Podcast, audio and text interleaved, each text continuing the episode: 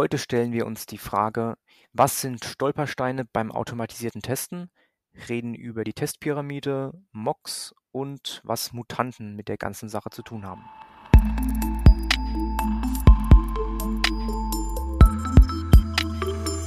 Andrena entwickelt. Der Podcast von Andrena Objects. Von EntwicklerInnen für EntwicklerInnen. Willkommen zu einer neuen Folge Andrena entwickelt. Ich bin Martin, Scrum Master bei Andrena. Mit mir ist Max. Hallo. Softwareentwickler bei Andrena. Und wir haben heute einen Gast, das ist der Urs. Hallo.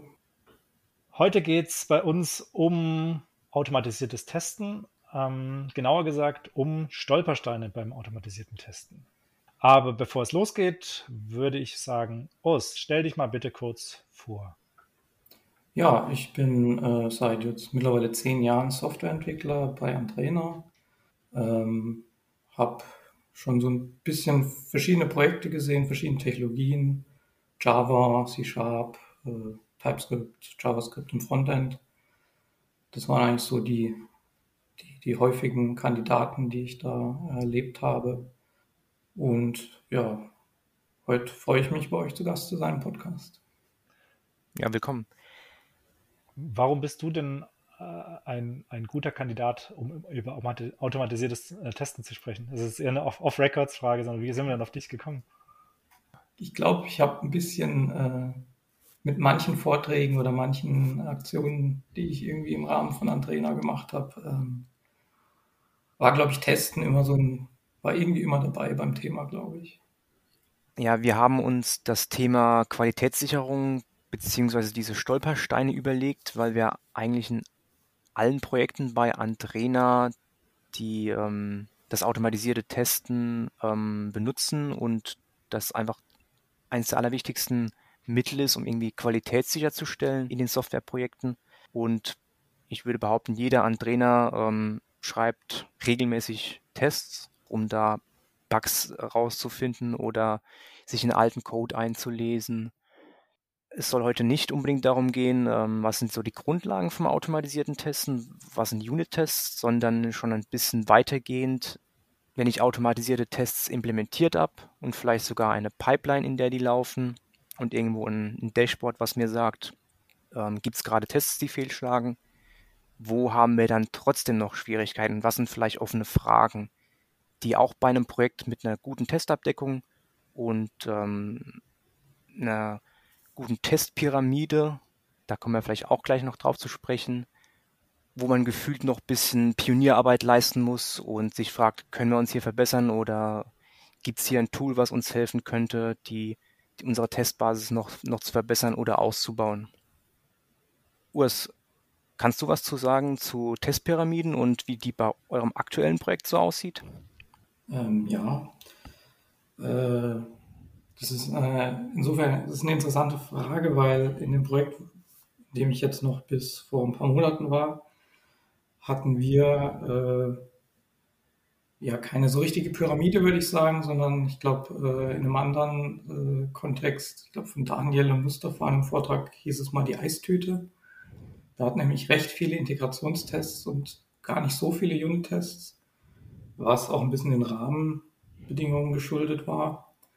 Und glaube ich der Tatsache, dass man gesagt hat, ja, Unit-Tests zu schreiben ist ja schön und gut, dann weiß ich, dass irgendwie dieses kleine Element in meinem Gesamtkonstrukt funktioniert, aber was ist denn mit allem zusammen? Ich muss doch hier Systeme integrieren.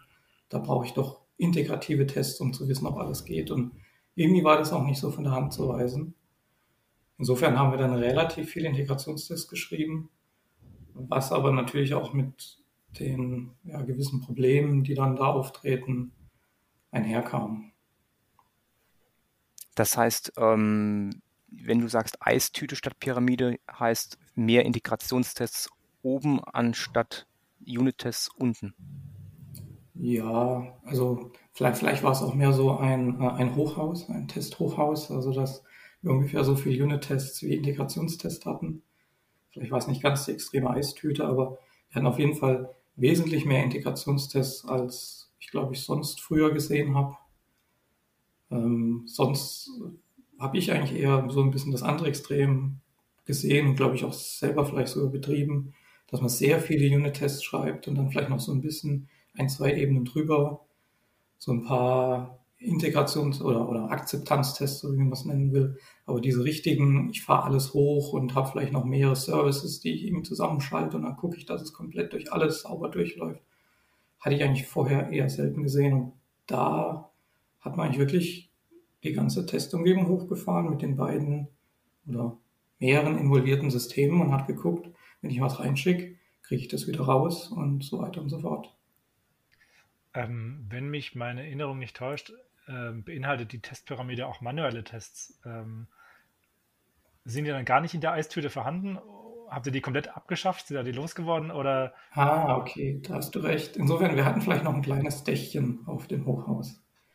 Ähm, weil so ein bisschen manuell wird auch noch getestet. Es ging teilweise auch nicht anders. Gewisse Szenarien konnte man eigentlich nur gut manuell testen. Aber das stimmt, die sind äh, eigentlich, nachdem wir überhaupt mal die Integrationstests so stark automatisiert hatten, sind die eigentlich ziemlich geschrumpft, der Anteil der manuellen Tests. Ursprünglich hatten wir nämlich recht viel manuelle Tests, aber die konnten wir dann glücklicherweise ähm, in Integrationstests, so ein bisschen automatisierte Integrationstests wandeln. Mhm. Jetzt gibt es äh, in manchen Projektumfeldern also die Aussage von den äh, Entwicklern, ach, da ist Hardware involviert, das müssen wir manuell testen, das können wir gar nicht automatisiert. Ähm, hast du gesagt, ihr habt es erfolgreich geschafft, quasi alle manuellen Tests loszuwerden. Ähm, wie ist euch das gelungen?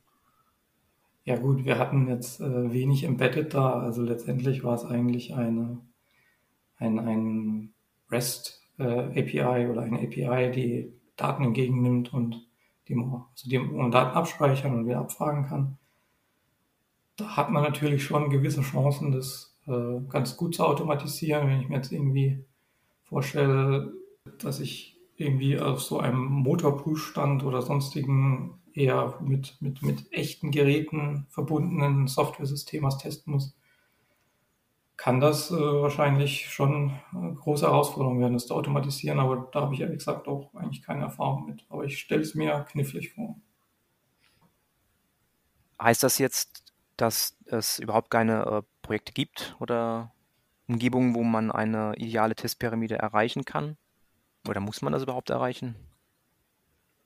Ja, im Zweifel heißt es doch immer, was für dich am besten funktioniert, ist das Beste für dich oder so ähnlich.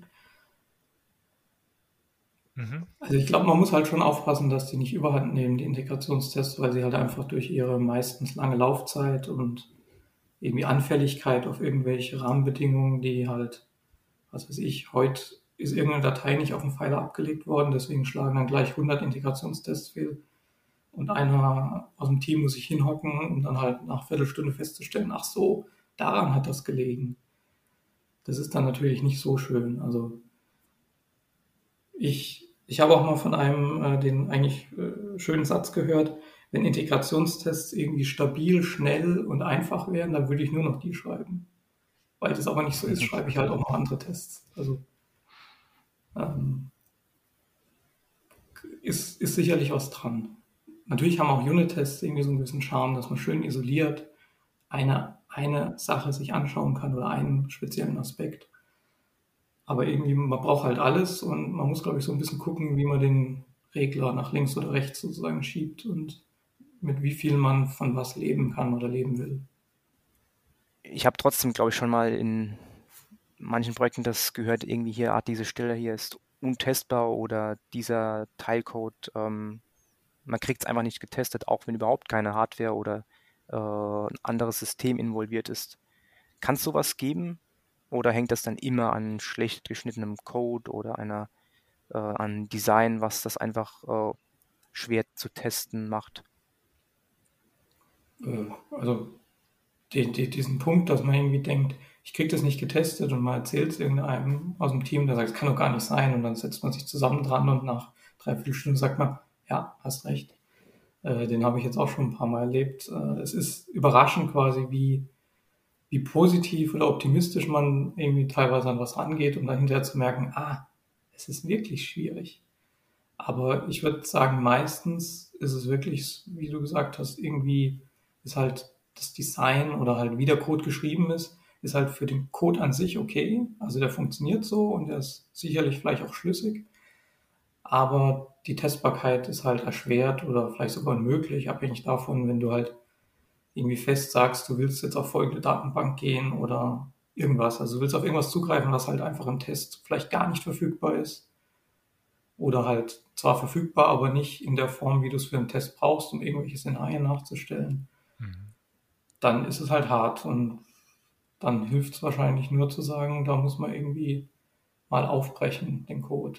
Oder, oder wenn es irgendwie so kritisch ist, dass man sagt, ja, den fasse ich jetzt aber nicht an, bevor ich nicht wenigstens so ein bisschen Tests habe, dann gibt es ja immer diese Strategie, dass man sagt, okay, ich versuche ein bisschen weiter außen anzufangen. Ich sage dann halt, ich schreibe jetzt doch einen Integrationstest und da habe ich dieses Ding dann doch irgendwie zur Verfügung in der Form, dass es für mich funktioniert im Test.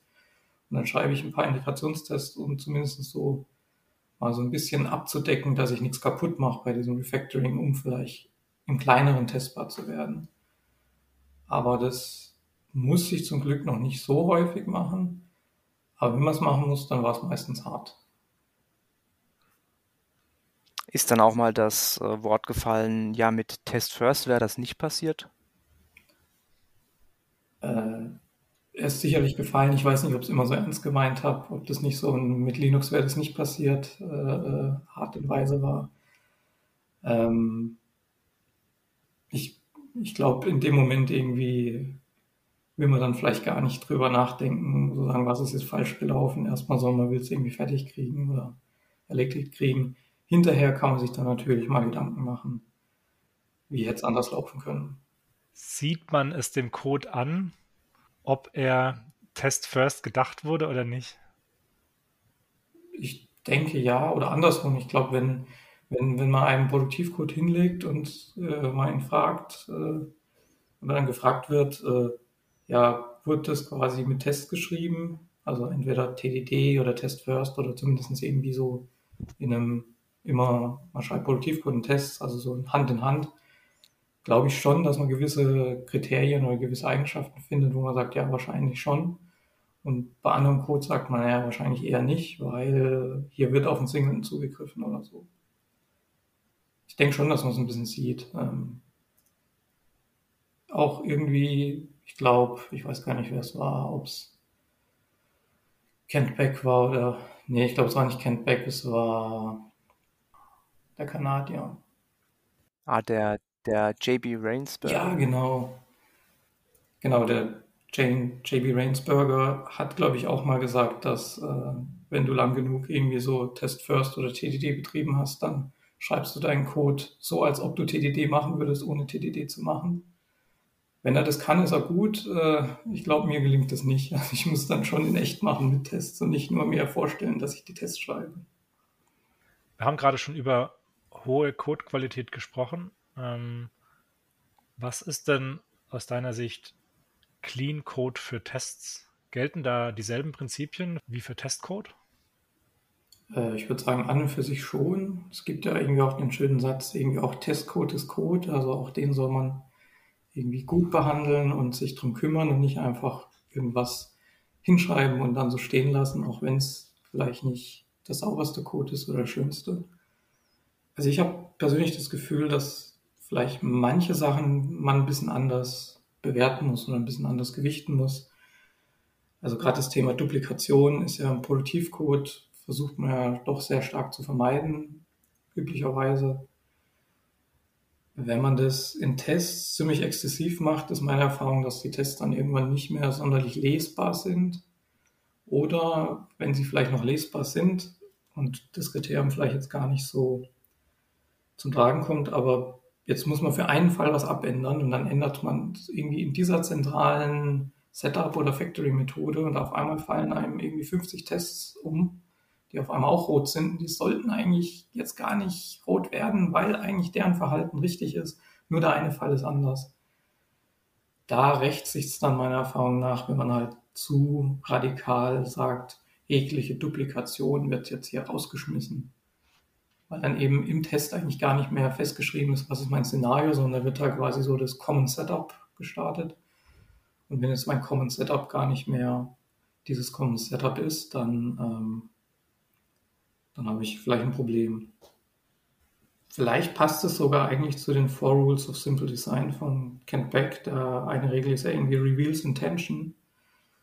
Und wenn ich, glaube ich, meine Tests quasi zu sehr von Duplikation befreie und damit, also ich das Setup zum Beispiel so, so stark rausabstrahiere, dass ich im Test gar nicht mehr lesen kann, was ist der konkrete Fall, den ich gerade mir anschaue, dann habe ich vielleicht gar nicht mehr meine Intention so klar gemacht in dem Test, sondern ich habe es einfach rausabstrahiert, was halt im Produktivcode finde ich nicht so schlimm ist, weil ich meine, da steht es halt sozusagen einmal da, das gucke ich mir an. In einem Test habe ich ja quasi wiederholt Wiederholt rufe ich meinen Produktivcode auf mit verschiedenen Eingabeparametern und Szenarien. Und da sind ja die feinen Unterschiede schon wichtig. Die will ich dann irgendwie im Test konkret sehen und nicht irgendwie mich erstmal durch drei Abstraktionsschichten wühlen. Glaubst du, ist es schwieriger, ähm, gut lesbare Tests zu schreiben im Vergleich zu lesbarem Produktivcode? Hm, ich glaube ja. Also zum Beispiel Testnamen ist ja so ein Thema. Also insgesamt sagt man ja, Namen von Methoden oder von, von Variablen soll nicht so lang sein. Das fällt einem halt manchmal bei Tests so ein bisschen auf die Füße. Oder wenn, wenn ich halt meinen Testnamen sehr kurz mache, dann steht eigentlich da gar nicht mehr drin, welchen Fall ich teste. Das heißt, dann, wenn der Test fehlschlägt oder wenn ich irgendwie hinkomme zu einem Unit-Test oder zu einer anderen Art von automatisierten Test und will mich jetzt mal reinlesen, ja, was ist denn hier jetzt eigentlich welche, welche Tests gibt, welche Szenarien werden abgedeckt. Und dann steht im Testname irgendwie nur drin, irgendwie Good Case und Bad Case oder Good Case 1 oder Good Case Customer Exists und Good Case, was weiß ich was, dann kann es halt sein, dass so ein bisschen die Details mir erst im eigentlichen Testcode äh, auffallen und das kann okay sein, aber ich glaube, manchmal ist es dann quasi zu wenig Dokumentation, was will der Test eigentlich. Und wenn ich es dann schaffe, über den Testnamen das gut zu transportieren, dann produziere ich halt potenziell sehr lange Testnamen, was jetzt wahrscheinlich im Produktivcode die Leute recht oder manche, manche recht schnell auf die Palme bringt, was ich auch ein bisschen verstehen kann. Bei Tests aber finde ich es eigentlich wichtig, dass man so ein bisschen auch vielleicht mit etwas längeren Namen lebt. Daher finde ich auch diese Describe-It-Syntax, die es da irgendwie in der Ruby- und JavaScript-Welt verbreitet gibt bei den Testing-Frameworks eigentlich recht schön, weil man da irgendwie so schön aufbauen kann. Angenommen, ich bin jetzt irgendwie im Fall, Kunde ist da und irgendwie sein Konto ist gedeckt und das ist erfüllt, dann soll das und das sein das kann man halt sehr schön so geschachtelt diese Szenarien aufschreiben und das auch wieder das gemeinsame Setup wieder rausziehen. Also da kriege ich irgendwie diese quasi diese Vorteile von, ich vermeide die Duplikation, wo sie eigentlich nicht nötig ist, plus ich bin trotzdem klar, in welchem Szenario bin ich in diesem konkreten Testfall. Das finde ich eigentlich ganz schön. Das ist fast ein bisschen schade, dass so in der Java und C-Sharp-Welt das nicht so verbreitet ist, finde ich. Ja, ich würde auch sagen, aus meiner Erfahrung sind meistens die Tests weniger gut gepflegt als die als der Code, weil gefühlt ist, sind halt die Tests doch ein Mittel zum Zweck, nämlich um Mhm. Qualität sicherzustellen. Aber eigentlich geht es halt um den Code, der ist das, was macht und was irgendwie lebt. Wobei es vielleicht eigentlich schade ist.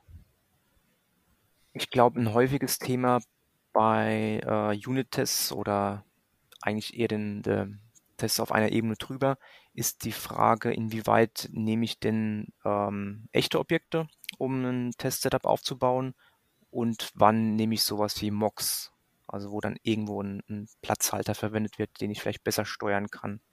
Was sind so deine Erfahrungen, Urs? Gibt's da, hängt das vom Projekt ab oder hast du für dich eine Lösung gefunden, die du eigentlich immer versuchst anzuwenden?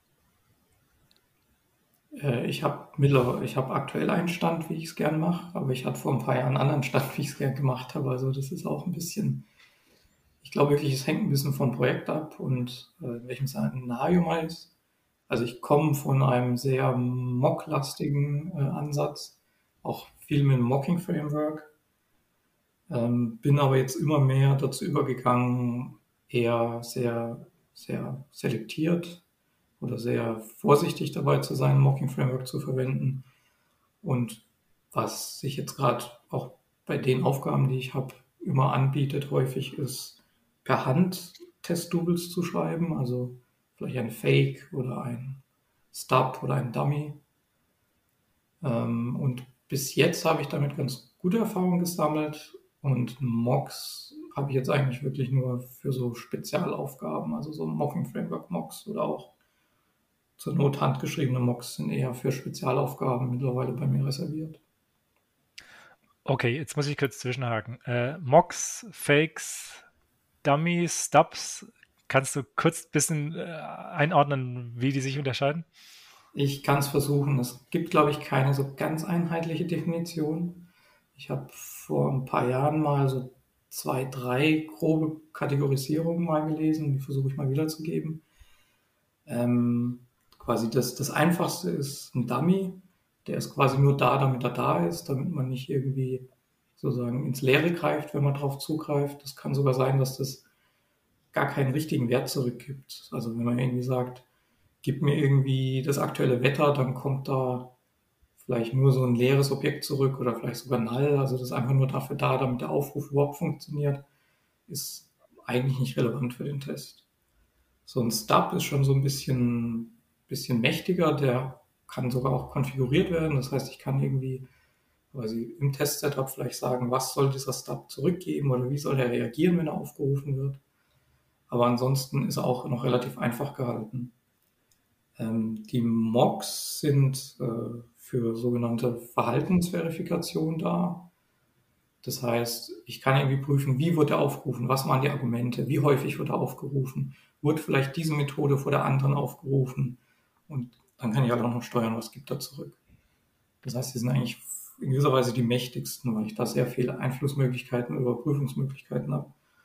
Und so ein bisschen nebendran oder orthogonal dazu würde ich Fakes einordnen. Ein Fake soll halt quasi so tun, als ob es das echte wäre. Das heißt, wenn ich jetzt zum Beispiel eine Datenbank wegabstrahiere, da kann ich irgendwie Sachen reinspeichern, abfragen und löschen. Und anstatt jetzt eine echte Datenbank dahinter zu klemmen, mache ich das halt in Memory mit vielleicht einem Dictionary und einer Liste. Aber ich kann es halt so benutzen wie sozusagen mein echtes Repository, was eigentlich in die Datenbank speichert. Das heißt, ich kann Sachen reinschreiben und wenn ich sie wieder abfrage, kriege ich die auch wieder raus. Und das finde ich halt eigentlich recht angenehm, weil ich dann gar nicht großartig Setup in meinen Test schreiben muss, sondern der Fake verhält sich halt gut genug für den Test, echt genug für den Test. Mhm. Und, und wann siehst du es gefährlich, so mit Fakes zu arbeiten?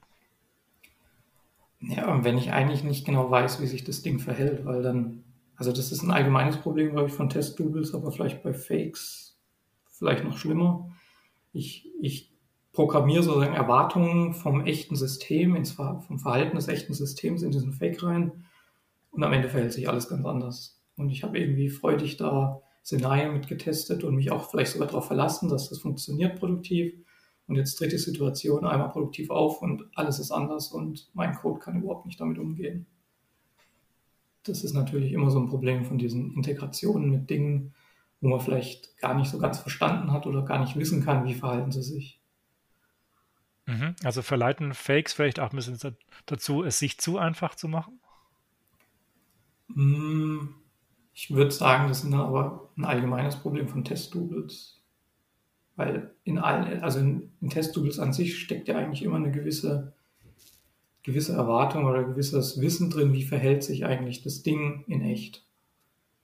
Und vielleicht, vielleicht wird es bei Fakes ein bisschen mehr kaschiert, aber ich glaube, das Problem hat man allgemein. Also, dass man eigentlich, wenn man mit einem fremden System oder einem fremden Komponente integriert, dass man das irgendwie nochmal gesondert seine Erwartungen, die man in irgendwelche Testtools reinsteckt, irgendwie auf anderen Weg verifizieren muss, ist, glaube ich, immer der Fall.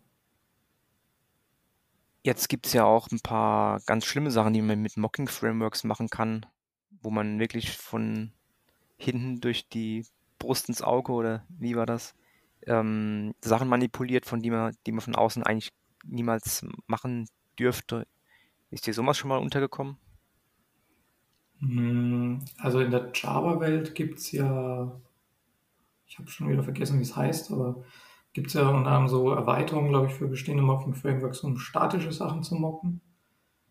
Ähm, das ist natürlich, das ist, passt eigentlich fast zu unserem Thema am Anfang, wo wir gesagt haben, manche Sachen sind schwer zu testen und dann muss man es vielleicht refactoren und dann kommt irgendwie diese PowerMock heißt, glaube ich, ist, glaube ich, eine Variante, kommt um die Ecke und damit kannst du doch auf einmal Sachen machen, die eigentlich nicht gehen und dann kannst du vielleicht doch dein Design, was nicht so ideal ist bezüglich Entkopplung, kannst du behalten und trotzdem testen und freust dich vielleicht erstmal und vielleicht ist es sogar ein hilfreicher, hilfreicher Schritt, um, um weiterzukommen, um überhaupt mal Tests zu schreiben. Ähm, aber an und für sich habe ich irgendwie so ein inneres Unwohlsein, wenn man da so anfängt mit den statischen Sachen.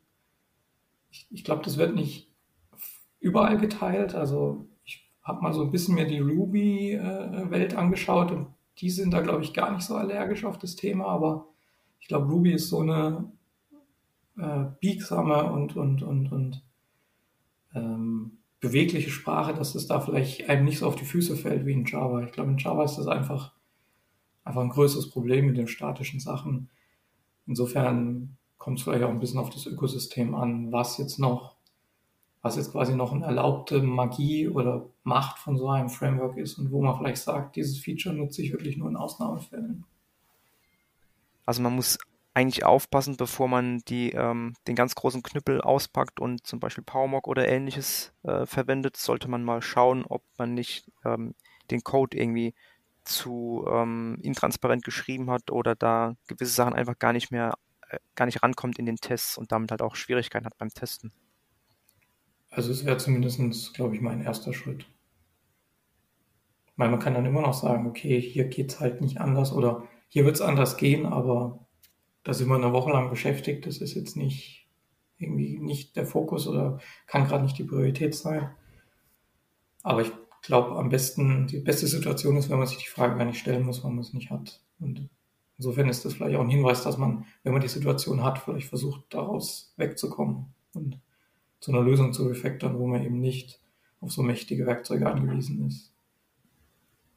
Urs, gibt es ähm, Praktiken, die du eigentlich gerne mal ausprobieren würdest in Tests, in Projekten, die aber vielleicht gar nicht so sehr zum ähm, zum Baukasten dazugehören in den, in den meisten Projekten, die eher so ein Aufsatz sind oder wo man vielleicht erstmal ein anderes Problem lösen muss und gute Testabdeckung und eine saubere Pyramide versuchen sollte, aber dann darauf eben noch aufbauen kann? Äh, ja, also es gibt so ein Thema, was, wo ich mich vor ein paar Jahren mal ein bisschen intensiver mit beschäftigt habe und es tatsächlich sogar in einem Projekt äh, mal so ein bisschen reingebracht habe, wo wir es dann auch hin und wieder genutzt haben. Das ist das sogenannte Mutation Testing. Ähm, so ein bisschen der Leitsatz davon ist, wer testet die Tests? Ähm, also Mutation Testing bezieht sich darauf, ich habe Produktivcode und ich habe äh, Testcode.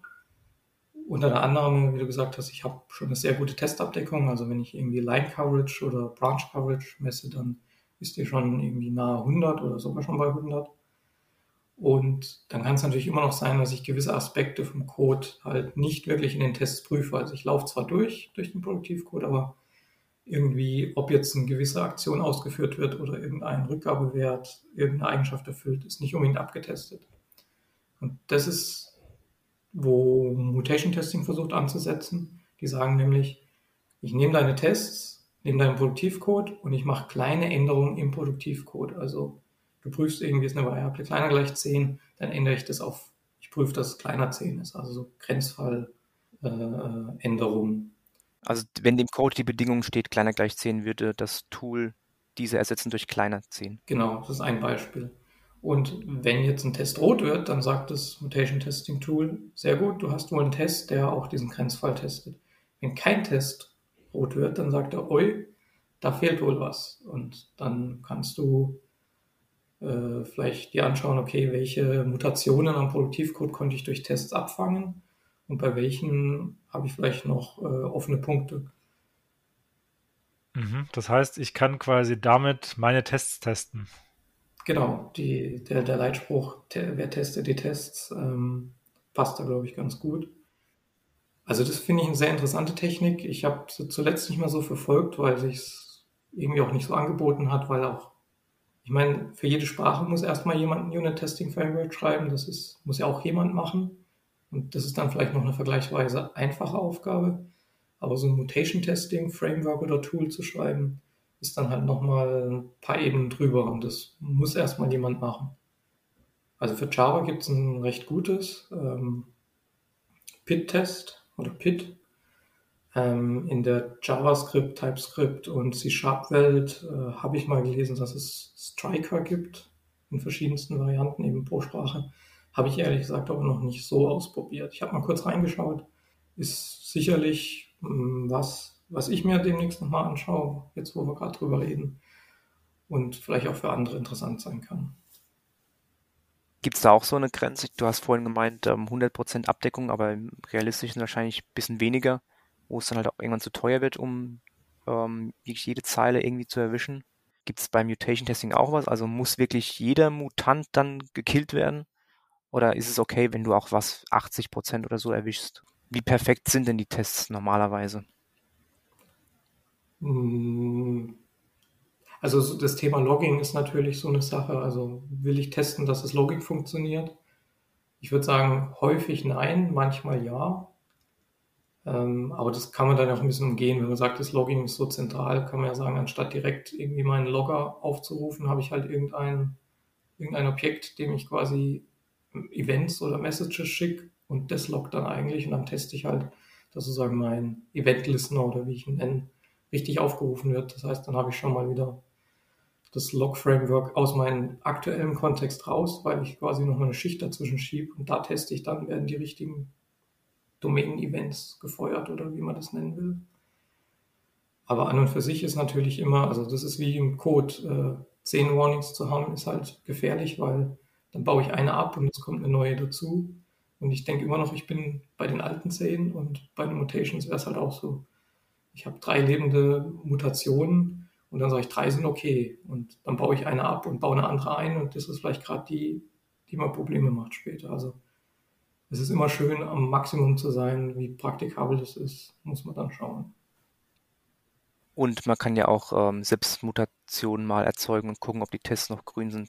Genau, also das äh, äh, in einem Team, wo ich mal war, war das auch so ein bisschen, glaube ich, äh, der Weg, wie wir es teilweise bei Code Reviews gemacht haben, wenn wir so mal schnell gucken wollten, taugen die Tests was, anstatt sich großartige Tests durchzulesen, haben wir einfach so ein bisschen den Produktivcode sabotiert und per Hand Mutation Testing gemacht und später haben wir dann tatsächlich ein bisschen Mutation Testing eingesetzt mit Tool-Unterstützung. Wir haben gerade gehört, es ist auch wichtig, die, die, die richtigen Sachen zu testen äh, und nicht unbedingt alles zu testen, sondern eben die richtigen Dinge zu erwischen. Ähm, das ist sicherlich eine hohe Kunst, da braucht es Erfahrung dazu. Was würdest du aus deiner Erfahrung denn vielleicht weniger erfahrenen Entwicklern noch mitgeben in puncto automatisierte Tests? Ähm, ich glaube, der Stichpunkt Erfahrung ist genau der richtige. Ähm, ich, das muss einfach, glaube ich, mit der Zeit kommen, dass man so ein Gefühl dafür entwickelt, wie gehe ich an die Sache ran und was ist jetzt vielleicht wichtig und was ist nicht so wichtig oder wie muss ich priorisieren und wie kann ich vielleicht das geschickt lösen. Ähm, was mir, glaube ich, geholfen hat, halt doch mit verschiedenen Leuten zusammenzuarbeiten, äh, auch im Pair, äh, sowohl irgendwie auf der Arbeit im Projekt, als auch, dass man vielleicht sagt, äh, ich gehe mal zu irgendeiner User Group, wo sie jetzt irgendwie ein Coding Dojo anbieten oder so. Ich glaube, einfach mal mit anderen Leuten, vielleicht in einer anderen Sprache, an einem anderen Problem zu arbeiten, ist, äh, sicherlich lehrreich. Man wird jetzt nicht irgendwie sofort danach sagen, jetzt weiß ich 10.000 Sachen mehr, aber ich glaube, immer so kleine Bausteine, so kleine Tricks, kleine neue Denkanstöße zu sammeln, ist sicherlich nicht schlecht. Okay, dann sind wir, glaube ich, schon fast am Ende dieser Folge. Ähm, wir haben wieder viel gelernt. Ich habe viel gelernt. Ähm, ich hoffe, unsere Zuhörerinnen und Zuhörer auch. Dann einen herzlichen Dank an dich, Urs, natürlich auch an dich, Max. Und wir freuen uns, wenn wir euch beim nächsten Mal wieder dabei haben bei Andrena entwickelt. Ciao, ciao. Tschüss. Ciao, bis zum nächsten Mal. Schön, dass du auch bei dieser Folge von Andrena entwickelt dabei warst. Wir freuen uns wie immer über Feedback und Themenvorschläge. Du erreichst uns unter podcast-feedback at andrena.de.